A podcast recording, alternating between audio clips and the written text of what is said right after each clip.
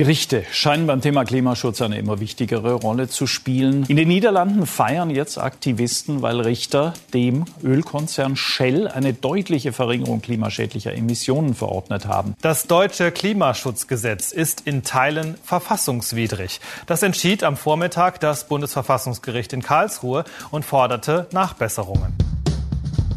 Bisher dachte ich immer, Klimaschutz sei Sache der Politik aber es scheint fast so, als würden jetzt Gerichte die Klimapolitik übernehmen und als würde jetzt endlich Bewegung in die Sache kommen. In den vergangenen Jahren sind Konzerne oft nicht wirklich vorangekommen und die Politik handelte nicht entschieden genug. Die schafft in diesem Jahr die selbstgesteckten Klimaziele auch nur deswegen, weil der Corona-Lockdown einmalig CO2 gespart hat. In dieses Vakuum, in diese Trägheit knallen nun Gerichtsurteile. Denn Aktivistinnen und Aktivisten verklagen Konzerne und Staaten nun auf die Einhaltung der eigenen Beschlüsse und bekommen neuerdings sogar Recht. Was heißt das? Übernehmen Gerichte jetzt die Klimapolitik? Das fragen wir uns in dieser Folge. Das ist der Klimabericht, der Spiegel-Podcast zur Lage des Planeten. Ich bin Sebastian Spalleck. Und ich bin Kurt Stukenberg. Wir sprechen über die Klimakrise, was dafür verantwortlich ist und wer jetzt handeln muss. Der heutige Sponsoring-Partner ist die Boston Consulting Group. Keiner kann den Klimawandel stoppen, zumindest keiner allein. Die Boston Consulting Group arbeitet jeden Tag mit Entscheidern aus Wirtschaft, Politik, Gesellschaft, NGOs und Regierungen an einem gemeinsamen Ziel, einer klimaneutralen Welt. Die Boston Consulting Group bringt weltweit Expertinnen und Experten mit Kundinnen und Kunden zusammen, um diese Transformation mit gebündeltem Know-how zu beschleunigen und nachhaltig zu implementieren. Dabei entstehen klimafreundliche und profitable Lösungen. So wird Klimaschutz nicht nur zur gesellschaftlichen Notwendigkeit, sondern zum Treiber von Wettbewerbsvorteilen und wirtschaftlichem Erfolg. Nie war es wichtiger als jetzt, gemeinsam zu handeln. Group Up for Climate. Weitere Informationen auf bcg.com.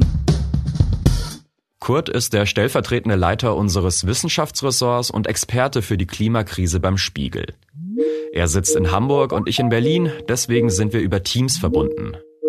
Hallo Kurt. Hi Sebastian. Wir haben ja eben schon Ausschnitte gehört. Was waren das denn für aufsehenerregende Klimabeschlüsse in den letzten Wochen? Ja, da hat sich auf jeden Fall eine ganze Menge getan. Das aufsehenerregendste war wahrscheinlich der Beschluss gegen Shell. Also ich finde, da kann man sogar ausnahmsweise mal sagen, dass es wirklich ein historisches Urteil war, auch wenn man den Begriff nicht so inflationär verwenden sollte, aber ich glaube, hier passt er. Also Shell, der riesige Ölkonzern. Ja, genau. Also es war das erste Mal überhaupt, dass auf diese Weise so ein global agierender Ölriese von einem Gericht zum Klimaschutz verdonnert wurde. Was da genau beschlossen wurde, darauf kommen wir noch, aber mal ganz grundsätzlich, sind so Klimaklagen eigentlich was Neues? Gefühlt häufen die sich ja in letzter Zeit. Ja, das stimmt, aber im Grundsatz ist das nichts Neues. Also wenn man sich die vergangenen Jahre anschaut, dann ist immer wieder versucht worden, Klimaschutz über Gerichte zu organisieren bzw. zu erzwingen. Zum Beispiel? Also in Deutschland gibt es einen Fall, das kann man so sagen, ist eigentlich der erste. Das war 2018, da ist die Bundesregierung zu mehr Klimaschutz verklagt worden, und zwar am Berliner Verwaltungsgericht. Also damals war das Vorhaben, dass man minus 40 Prozent Emissionen bis 2020 gegenüber 1990 erreicht. Und 2018, da sah es sehr, sehr stark danach aus, dass Deutschland dieses Ziel nicht schaffen wird. Die Klage ist dann abgewiesen worden. Klage ist abgewiesen worden, aber der Trend hat sich jetzt anscheinend geändert. Die letzten Klimaklagen in letzter Zeit haben ja recht bekommen. Ja, das stimmt. Da hat sich auf jeden Fall was verändert. Und ich glaube, was man sagen kann, der wesentliche Faktor dafür ist, dass Klimaschutz jetzt immer mehr zu einem Gesetz wird. Und das ist eben ein wesentlicher Unterschied zu früher, weil das eher Vorgaben waren, lange Zeit. Und jetzt werden eben vermehrt Klimaschutzgesetze formuliert und das bedeutet, dass die dann auch einklagbar sind. Also man kann sich dann auf die Gesetze berufen und eben über Gerichte sich dafür einsetzen, dass sich auch daran gehalten wird. Ein wesentliches Problem zum Beispiel bei der Klage in Berlin damals war, dass das 40-Prozent-Ziel ein Kabinettsbeschluss war, aber eben noch kein Gesetz. Und das ist ja, wie gesagt, nicht erfolgreich gewesen. Also ich glaube, da gibt es einen entscheidenden Unterschied. Also lange waren Klimaschutzziele eher Vorgaben, an die man sich halten sollte. Und jetzt gibt es mehr und mehr Gesetze, an die man sich halten muss. Genau. Das ist so die Kurzzusammenfassung. Aber auch das ist noch wirklich sehr, sehr neu. Also das erste europäische Klimaschutzgesetz zum Beispiel, das ist gerade mal zwei Monate alt. Okay, wenn das so neu ist, gab es denn in der Vergangenheit trotzdem schon mal größere Erfolge in Sachen Klimaschutz? Ja, die gab es.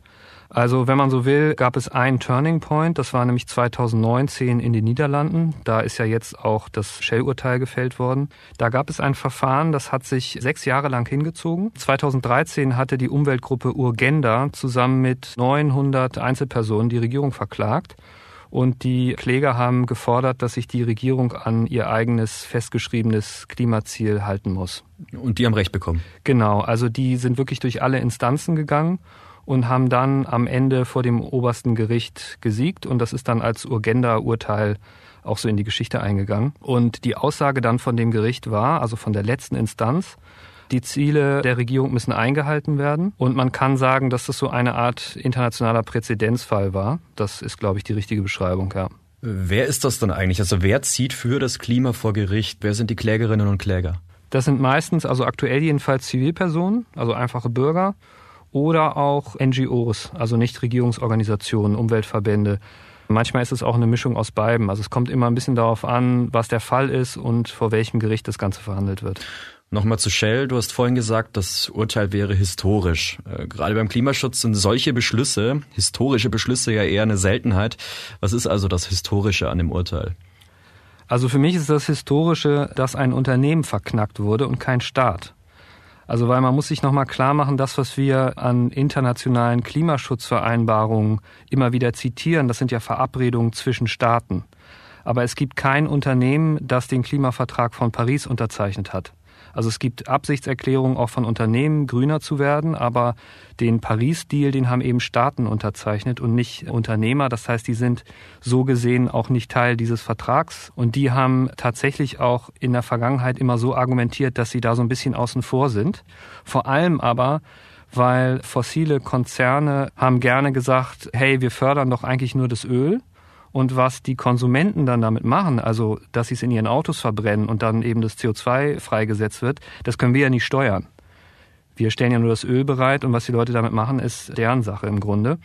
Und jetzt sehen wir eben, dass es Gerichte gibt oder immer mehr Gerichte, die langsam anfangen, das anders zu sehen und halt auch die Konzerne zur Verantwortung zu ziehen für ihre Geschäftspraktiken und auch zu sagen, ihr seid Teil des Klimaschutzes oder könnt euch da nicht in dem Sinne aus der Affäre ziehen. Beim Shell-Urteil, was wurde da jetzt genau im Detail beschlossen? Also ganz grundsätzlich, dass Shell eben haftbar ist für die eigenen CO2-Emissionen. Das ist eben das Besondere daran. Und dass Shell deshalb die CO2-Emissionen auch deutlich senken muss. Und zwar um sage und schreibe 45 Prozent bis zum Jahr 2030, gemessen am Stand von 2019. Und ja, das ist halt also das, was 17.000 Bürgerinnen und Bürger in dieser Klage zusammen mit einer Umweltgruppe erreicht haben. Okay, nochmal 45 Prozent, also fast um die Hälfte in den nächsten neun Jahren. Das wird, denke ich mal, jetzt kein einfaches Unterfangen sein. Ja, das kann man auf jeden Fall so sagen. Zumal Shell jetzt ja nicht ein Unternehmen ist, das irgendwie in zwei, drei Ländern aktiv ist, sondern dieses Ziel würde ja dann auch für die ungefähr 11.000 Tochtergesellschaften in 140 Ländern gelten. Das heißt also, dieser ganze Konzern muss sich jetzt wirklich in einem irren Tempo komplett umstellen. Und wie das genau aussehen wird oder aussehen kann, das ist, glaube ich, momentan einigermaßen offen. Okay, hartes Urteil. Wie hat das Gericht den Entschluss denn begründet? Die haben sich unter anderem auf Artikel 2 und 8 der Europäischen Menschenrechtskonvention berufen. Und die besagen, dass der Mensch ein Recht auf Leben und auf die Achtung seines Privat- und Familienlebens hat. Das sind so sehr grundsätzliche Dinge, auf die sich die Richterin da zum Beispiel berufen hat. Aber also was man vielleicht eher noch wissen muss, dass Unternehmen dazu verpflichtet werden, Schäden wieder gut zu machen, ist jetzt eigentlich nichts Neues. Das sind diese klassischen Schadenersatzklagen. Äh, da wird dann festgelegt, ob und wie ein Konzern den selbstverursachten Schaden wieder gut machen soll. Also zum Beispiel mit wie viel Geld, mit welchen Maßnahmen. Aber hier ist eben der Knackpunkt, dass ein Unternehmen verpflichtet wurde, einen Schaden gar nicht erst entstehen zu lassen. Das heißt, man kann vielleicht zusammenfassend sagen, das Urteil sieht so aus, dass Shell nicht sehenden Auges die Zukunft gefährden darf. Also es wurde quasi mit einem Blick in die Zukunft über das, was kommen wird, ein Urteil gefällt. Also so vorsorglich wurde dem Ölkonzern Riegel vorgeschoben. Verstehe ich das richtig? So ungefähr kann man es, glaube ich, sagen. Ja, also wenn man das jetzt ins Deutsche übersetzen will, da gibt es ein ganz tolles Wort dafür, nämlich der juristische äh, Schlüsselbegriff ist Verkehrssicherungspflicht. Und das kann man aber auch ein bisschen einfacher übersetzen mit einem Beispiel. Also stell dir vor, du stellst dich jetzt in die Fußgängerzone und verkaufst Würstchen. Also hast so einen Schwenkgrill aufgestellt. Und natürlich weißt du vorher, dass das einfach ein gewisses Risiko gibt, dass sich Leute an dem Grill verbrennen. So, und jetzt schreibt eben die Verkehrssicherungspflicht vor, du kannst jetzt nicht einfach warten, bis das passiert und dann irgendwie Schadenersatz zahlen oder so, sondern du musst schon vorher äh, Maßnahmen ergreifen, damit das eben gar nicht erst eintritt. Und so in die Richtung kann man jetzt auch dieses Shell-Urteil lesen. Und könnte das Urteil jetzt ein Präzedenzfall sein und auch juristische Folgen für andere Öl- und Gasunternehmen haben? Also wenn es jetzt wirklich dabei bleibt, dann ja. Das Unternehmen möchte ja in Berufung gehen aber wenn das Urteil Bestand hat, dann ist es auf jeden Fall ein Präzedenzfall, der Signalwirkung haben wird, auch auf andere Konzerne, weil die ja ihre Aktionäre dann jetzt davon überzeugen müssen, dass es weiterhin eine gute Idee ist, in fossile Rohstoffgewinnung zu investieren, obwohl die Gefahr droht, dass auch sie in einer solchen Klimaklage vor Gericht gezogen werden. Und das ist ja ein sehr hohes unternehmerisches Risiko. Aber was wir auch sehen, auch gegen Staaten wird vor Gericht vorgegangen. Das haben ja jetzt zum Beispiel die Leute von Fridays for Future neulich gemacht beim Bundesverfassungsgericht. Und das hat ja immerhin für einigen Wirbel gesorgt. Fridays for Future und andere Klimaschützerinnen und Klimaschützer hatten vor dem Bundesverfassungsgericht gegen das deutsche Klimaschutzgesetz geklagt und Recht bekommen. Die Regierung musste nachbessern. Aber wie kam es eigentlich dazu, dass Aktivistinnen und Aktivisten jetzt vor Gericht ziehen? Ich habe mich mit Linus Steinmetz getroffen. Der Fridays-Aktivist hat die Verfassungsklage mitinitiiert. Er hat mich eingeladen, mit ihm die Anklageschrift anzusehen. Wir treffen uns im Büro von Together for Future in Berlin-Mitte. Together for Future? Genau, das ist das Büro so von den Unterstützerverbänden von uns. Das ist immer ganz cool, da hat man ein Wort, wo man sich treffen kann oder sowas. Wie liefen denn die Prüfungen? Ja, ganz okay, würde ich sagen. Ich glaube, ist immer ein bisschen stressig, wenn man dann diese Wochen hat, wo man wirklich viel Schule dann auch machen muss. Aber jetzt habe ich am Freitag Chemie geschrieben und das war ganz erstaunlich gut. Also kann man, glaube ich, zufrieden sein mit. Ja. Ach, ist ja auch interessant, dass er Schulprüfungen schreibt. Ja, was ich vielleicht noch sagen muss, wir treffen uns an einem Sonntag. Linus ist nämlich kein Rechtsanwalt oder Staatsrechtler oder so. Er ist gerade mal 17 und geht noch zur Schule in seiner Heimat in Göttingen. Die Bundesregierung hat er sozusagen in seiner Freizeit verklagt. Wie ist die Idee wirklich entstanden? Also was war dann so der springende Punkt, dass sie gesagt hat, okay, wir gehen jetzt von den Protesten auf der Straße hin vor das Verfassungsgericht und klagen unsere Rechte ein? Also im Grunde genommen ist es so ein bisschen zustande gekommen, weil wir einfach uns überlegt haben, was können wir machen, wie die Bundesregierung auf uns hört, wenn die Proteste eben gerade offenbar nicht funktionieren, wenn die Proteste nicht dazu führen, dass Leute sich bewegen. Und dann ist es halt vom einen aufs andere gekommen und dann haben wir halt gesagt, okay, wir klagen gegen die Bundesregierung, wir probieren es über den juristischen Weg. Ich darf nicht wählen, ich darf auf die Straße gehen, aber das interessiert offenbar die Bundesregierung nicht. Dann gehe ich halt vors Gericht. Und so sind wir dann zusammen mit den Umweltorganisationen dahin gekommen. Eine Verfassungsklage gegen die Bundesregierung aufzusetzen, also ich wüsste nicht, wie sowas geht. Auch Linus hat sich zusammen mit den anderen Klägerinnen und Klägern erstmal juristischen Beistand geholt. Es ist halt klar, dass man als 15-Jähriger zu dem Zeitpunkt nicht einfach selbst eine Klageschrift verfasst und die einreicht, sondern man hat da schon Hilfe mit. Es gibt glücklicherweise Juristinnen in Deutschland, die wirklich sich auf dieses Thema spezialisiert haben, die versuchen eben Klimaklagen zu gewinnen und man kennt sich äh, in der deutschen Klimaszene, würde ich sagen. Und das ist auch wirklich sehr unglaublich zu sehen, wie Menschen mit dieser Expertise sich dann einbringen und einem helfen, so eine Klage zu schreiben. Also es war schon sehr beachtlich. Ja. Die Juristinnen und Juristen haben dann recht schnell erkannt, okay, bei dem Klimaschutzgesetz könnte eine Verfassungswidrigkeit vorliegen.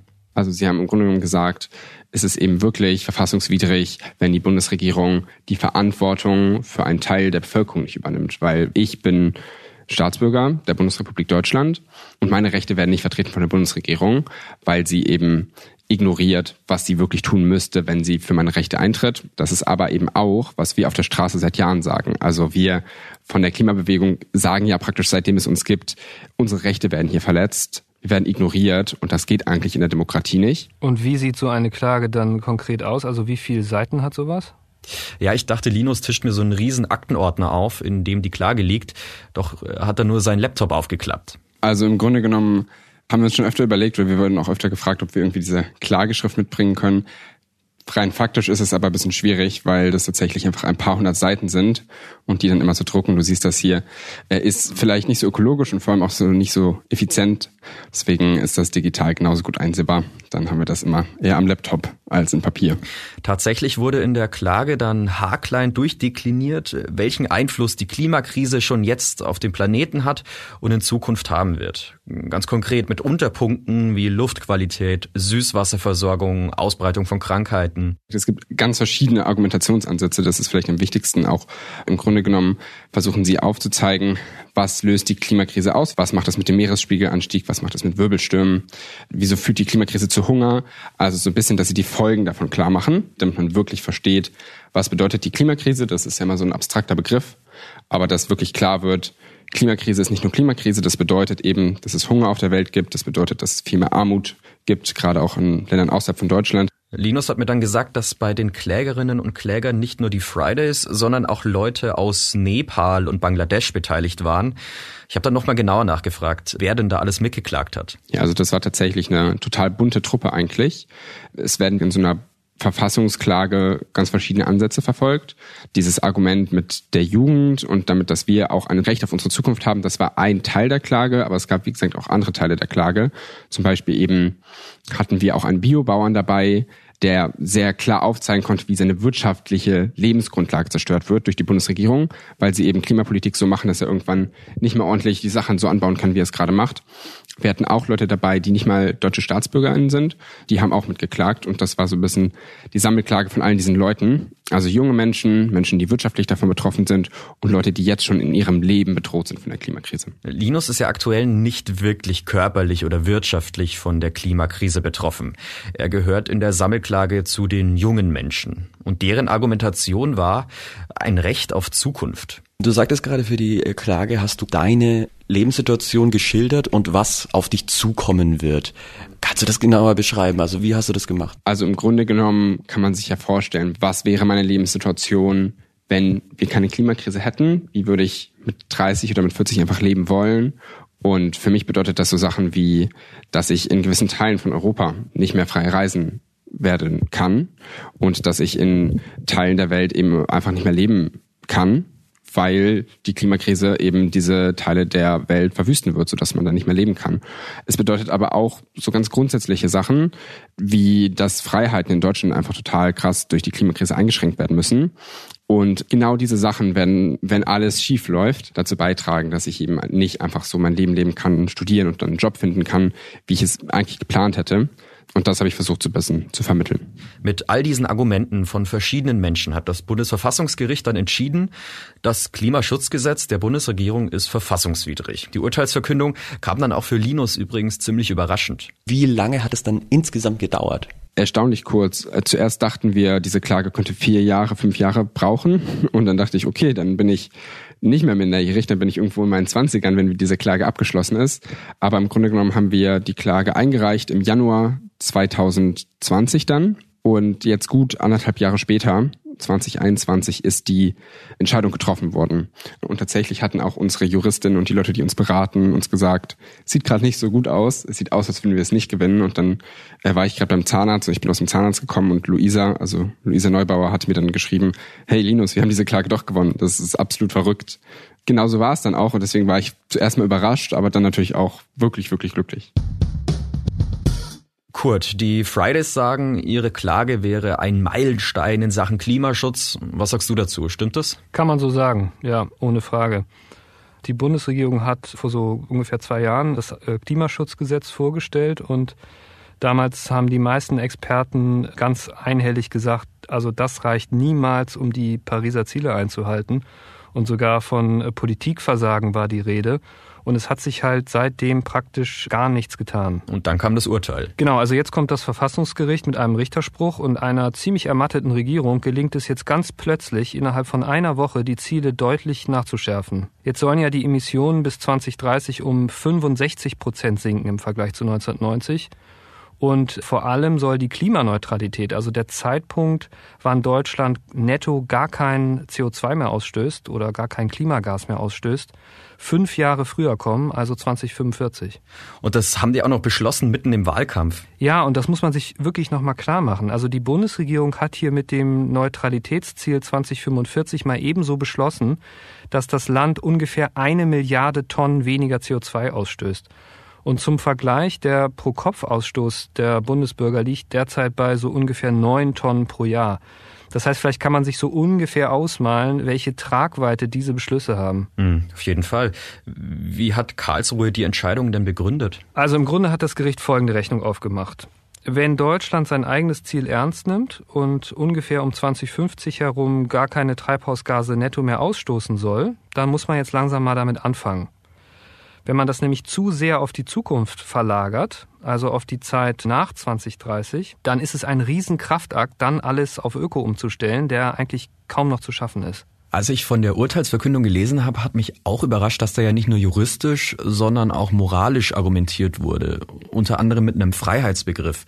Also das Urteil soll die Freiheit der künftigen Generationen sichern und die ist schließlich nur gegeben, wenn es keine krassen klimatischen Einschränkungen für unsere Kinder und Kindeskinder gibt. Ja, das fand ich auch sehr interessant. Also Freiheit heißt, äh, und da kann man sich jetzt auf das Bundesverfassungsgericht berufen, nicht mehr nur, ich kann jederzeit, wenn mir danach ist, mit 180 im Sportwagen über die Autobahn heizen, sondern Freiheit heißt eben auch, dass künftige Generationen noch Entscheidungsfreiheit haben.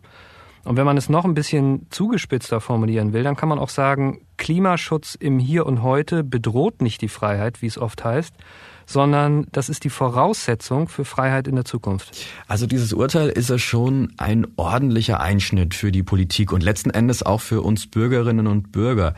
Darf Karlsruhe eigentlich unabhängig von Debatten im Parlament sowas Wichtiges entscheiden? Ja, also das ist natürlich die Kehrseite von dem Richterspruch. Hier kommen jetzt Richter, sprechen ein Urteil und auf einmal muss alles wahnsinnig schnell gehen. Und ich muss sagen, so eine richtige Debatte, wie man das nun organisiert mit dem schnelleren Klimaschutz, die habe ich jedenfalls nicht erlebt. Also das wurde sehr schnell durchgedrückt. Und ich verstehe deshalb auch, dass einige das undemokratisch finden, ja. Undemokratisch inwiefern? Naja, wir haben jetzt hier gesehen, dass ein Gericht der Politik das Politikmachen aufzwängt. So kann man das, glaube ich, sagen. Das ist natürlich schon ein bisschen kritisch, weil das Politikmachen ist in der Demokratie eigentlich Kernaufgabe der gewählten Volksvertreter und nicht der Gerichte. Ja, aber die Parlamente des Landes waren schließlich einfach nicht in der Lage, zu einer Mehrheit für mehr Klimaschutz zu kommen. Ja, also klar, man muss auch sagen, natürlich beruft sich das Bundesverfassungsgericht auf das Paris-Abkommen und das hat eine CDU-Regierung unter Angela Merkel unterzeichnet. Insofern ist es natürlich jetzt nicht im harten Sinne undemokratisch. Aber ich glaube trotzdem, dass der Weg dahin, wie man das umsetzt und auch die Aushandlung von Zwischenschritten und den einzelnen Maßnahmen, die man dafür braucht und das Tempo, das sind eben Themen für den Bundestag und nicht so sehr für ein Richterzimmer, ist äh, jedenfalls meine Meinung. Naja, was ist denn demokratischer als unsere Gerichte? Und hör mal, seit 30 Jahren wird herumdiskutiert und niemand bekommt gescheiten Klimaschutz auf die Kette. Das Urteil zieht darunter jetzt einen Schlussstrich und fordert jetzt endlich mal, was Klimaschützerinnen und Klimaschützer schon ewig fordern. Ja, ja, das äh, stimmt auch in Teilen, klar. Nur wenn der Eindruck entsteht, dass Gerichte politisiert werden, dann ist das schon gefährlich. Also weil es einfach eine Hypothek für die Zukunft ist. Also es wäre jetzt eine ganz schlechte Entwicklung, wenn Menschen das Gefühl bekommen, ihre Wahlentscheidungen werden irgendwie durch Gerichtsbeschlüsse dann in gewisser Weise entwertet, weil dann plötzlich doch alles anders laufen muss. Ich persönlich glaube auch nicht, dass man wesentliche Teile des Klimaschutzes über Gerichte organisieren kann. Jedenfalls ist das nicht der Königsweg. Man muss sich schon hinsetzen und die Themen diskutieren und dafür politische Mehrheiten in der Bevölkerung finden, die sich dann bei Wahlen niederschlagen. Und dann kann man das auch entsprechend umsetzen. Ob es jetzt wirklich mehr Klagen gibt, ist eine Frage, die Susanne Götze auf jeden Fall besser beantworten kann. Susanne ist Redakteurin im Wissenschaftsressort und ich habe mit ihr darüber gesprochen, wie es mit den Klimaklagen jetzt eigentlich weitergeht. Ich habe sie gefragt, warum das Urteil gegen Shell eigentlich vor einem Bezirksgericht gesprochen wurde, denn eigentlich geht es da ja um sehr, sehr fundamentale Dinge und ich würde eigentlich eher erwarten, dass sowas vor den obersten Gerichten entschieden wird. Ja, das hängt ein bisschen davon ab, an wen sich die Klagen richten und was das für Klagen sind. Also in Deutschland war es ja eher eine Verfassungsklage, das heißt, es ging an das Bundesverfassungsgericht. Und bei Unternehmen geht's halt meistens nach dem Sitz der Unternehmen. Ne? Also dort werden die Klagen begonnen und können dann wiederum an höhere Gerichte weitergereicht werden. Also in Deutschland wurde vor ein paar Jahren RWE verklagt. Und dort wurde dann erstmal vor dem Landgericht Essen die Klage eingereicht. Und mittlerweile, nach fünf Jahren, ist sie halt beim Oberlandesgericht Hamm beispielsweise. Die meisten Klagen gibt es ja in Europa und in den USA. Woran liegt das eigentlich, dass sich das in diesen Regionen so bald? Nicht in allen Ländern gibt es ja einen funktionierenden Rechtsstaat. Und immer mehr Ländern versuchen ja Regierungen auch diese Unabhängigkeit einzuschränken. Das haben wir ja auch hier in der EU und wir wissen ja auch, dass es in China beispielsweise also kaum eine freie Zivilgesellschaft gibt, aus denen ja diese Klagen kommen. Ja, und wenn es eben keine Zivilgesellschaft gibt und wenn die Richterinnen nicht frei sind, dann kann es eben solche Klagen und eine freie Rechtsprechung eben auch nicht geben. Wie schätzt du das denn ein, wie das jetzt in Zukunft weitergeht? Also gibt es jetzt mehr Klagen in nächster Zeit? Das auf jeden Fall und das hat verschiedene Gründe. Also wie jetzt in Italien verklagen Klimaschützer die italienische Regierung auf höhere Klimaziele. Und man muss sehen, es gibt ja mittlerweile Klima-NGOs, die komplett auf diese Klagen spezialisiert sind und ganze Anwältinnen, Verbände, die nur sich äh, quasi mit diesen Klimaklagen beschäftigen. Und aus jedem Urteil, was gefällt wird, lernen die natürlich was und passen ihre Argumentation an. Und was meinst du, worauf die sich jetzt konzentrieren? Also ist es erfolgsversprechender, Staaten zu verklagen oder Unternehmen? Also ich denke, es wird beides weiterhin sein und wir hatten eine Dimension noch äh, gar nicht. Ich denke, es wird auch so weit kommen, dass vermehrt Entwicklungsländer anfangen zu klagen. Also es wird auch Klagen geben, Staaten gegen Staaten und das wird dann mhm. nochmal sehr interessant. Also wir haben einen Fall jetzt, der geht jetzt schon seit ein paar Monaten. Vanuatu, äh, ein Inselstaat im Pazifik, denkt darüber nach, Länder zu verklagen, die fossile Brennstoffe fördern und subventionieren. Und das Ganze soll dann beispielsweise vor dem Internationalen Gerichtshof passieren. Und dann geht es nochmal in einer anderen Dimension um Verantwortung. Also wer ist am Ende eigentlich für die Klimakrise verantwortlich? Und ich glaube, auch dieses Thema wird sehr stark an Bedeutung gewinnen weil es geht dann darum, welche Regierung und welche Unternehmen haben eigentlich zu wenig getan und wer hat sich verantwortungslos verhalten. Okay, super interessant, dass bald vielleicht sogar Länder andere Länder verklagen werden. Ja, also Konzerne und Staaten, die wirklich viele Emissionen verursachen, die müssen sich auf jeden Fall warm anziehen. Linus Steinmetz von Fridays for Future habe ich übrigens auch noch gefragt, wie die jetzt weitermachen wollen. Mit ihrer Verfassungsklage haben sie ja die Bundesregierung verklagt, aber es klang so, als wären da schon bald auch größere Konzerne mal dran. Ja, also es ist ja eigentlich klar, dass die wirklich schlimmen Player auch die ersten sind, die Klagen verlieren. Und das sind, wie gesagt, die großen Energiekonzerne wie Shell und das sind auch die Regierungen. Und ich glaube, dann ist auch klar, dass halt die großen Konzerne sich durchaus auch in Acht nehmen müssen vor weiteren Klagen und ich glaube, das ist ihnen auch bewusst. Aber allein zu sehen, dass da weitere Klagen am Horizont sind, das bedeutet hoffentlich für die meisten Konzerne, dass sie gar kein wirkliches wirtschaftliches Interesse mehr daran haben können, dass sie weiter ihre, ihre Sachen so machen wie gerade. Weil wenn es halt in den nächsten zehn Jahren irgendwie eine Welle von Klagen gibt, wie wir sie gerade sehen, dann ist ihre Arbeit irgendwann nicht mehr wirtschaftlich und dann sind sie irgendwann nicht mehr in der Lage, einfach so weiter unsere Zukunft zu verfeuern. Und das ist, glaube ich, ein bisschen die Hoffnung, dass sie schon von alleine ein bisschen erkennen, dass sie nicht so weitermachen können wie gerade. Das hört sich ja fast ein bisschen so an, als ob bei Fridays for Future der Protest auf der Straße immer mehr in den Hintergrund rückt. Ja, den Eindruck hatte ich auch, aber Linus zufolge geht Klimaschutz auf der Straße und vor den Gerichten Hand in Hand. Also dieses Gesetz hat auf jeden Fall einen Fortschritt bedeutet und die Bundesregierung hat jetzt ihre Ziele angepasst, aber wir sehen immer noch einen Kohleausstieg, der auf 2038 geplant ist und wir bräuchten eben eigentlich einen Kohleausstieg, der bis 2030 passiert. Und genau diese Sachen, die werden halt auf der Straße ausgefochten und wir müssen uns auch immer bewusst darüber sein, dass eben diese Straße das Fundament ist, mit dem wir dann Wandel erreichen. Die Proteste sind eben der erste Schritt und wenn es dann in die konkrete Umsetzung geht, dann helfen halt eben die Klagen, aber die Klagen könnte es so, glaube ich, nicht geben, ohne dass es auch Proteste auf der Straße gibt. Linus meinte ja vorhin, dass große Konzerne schon bald gar kein wirkliches wirtschaftliches Interesse mehr daran haben könnten, wenn ihre Produktion so klimaschädlich bleibt.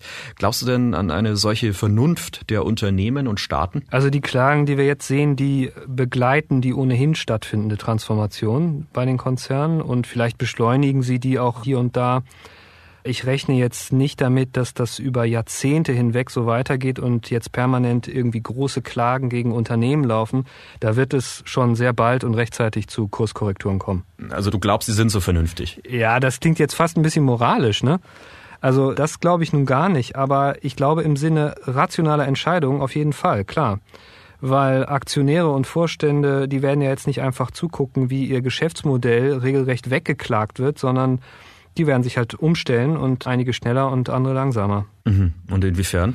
Naja, also die fossile Industrie, über die wir jetzt hier die ganze Zeit sprechen, die ist kein homogener Block. VW zum Beispiel wird auch in Zukunft Autos bauen können, dann halt nur mit Elektroantrieb, aber da kann man im Vergleich zu heute, ich sag mal, einigermaßen zügig den Schalter umlegen. Was aber völlig offen bleibt, ist zum Beispiel die Frage, was wird aus einem Ölkonzern, wenn kein Öl mehr gefördert werden darf? Das ist nochmal was völlig anderes als jetzt zum Beispiel in der Automobilindustrie und wirklich eine epochale Veränderung. Es ist fast eine Neuerfindung, die da auf manche Firmen zukommt. Denkst du sehr, klimaschädliche Geschäftszweige werden in nächster Zeit also einfach wegfallen? Ja, sie müssen es und sie werden es auch. Das war der Klimabericht, der Spiegel-Podcast zur Lage des Planeten. Die nächste Folge gibt es am kommenden Dienstag auf spiegel.de, Spotify, bei Apple Podcasts und in allen üblichen Podcast-Apps. Moderiert wurde diese Sendung von mir, Sebastian Spalleck, und von meinem Kollegen Kurt Stukenberg. Bei der Produktion wurden wir unterstützt von Ole Reismann und Sven Preger. Produktion und Musik übernahm Philipp Fackler. Hier noch einmal ein Hinweis des heutigen Sponsoring-Partners, der Boston Consulting Group. Der Klimawandel ist eine der größten Herausforderungen unserer Zeit. Zu groß für den Einzelnen, aber nicht zu groß, wenn viele gemeinsam als Gruppe handeln. Davon sind wir von der Boston Consulting Group überzeugt. Wir arbeiten mit Akteurinnen und Akteuren aus Unternehmen, NGOs und Regierungen zusammen, um eine dekarbonisierte, nachhaltige Welt zu schaffen. Es ist jetzt Zeit für gemeinsames globales Handeln. Group Up for Climate.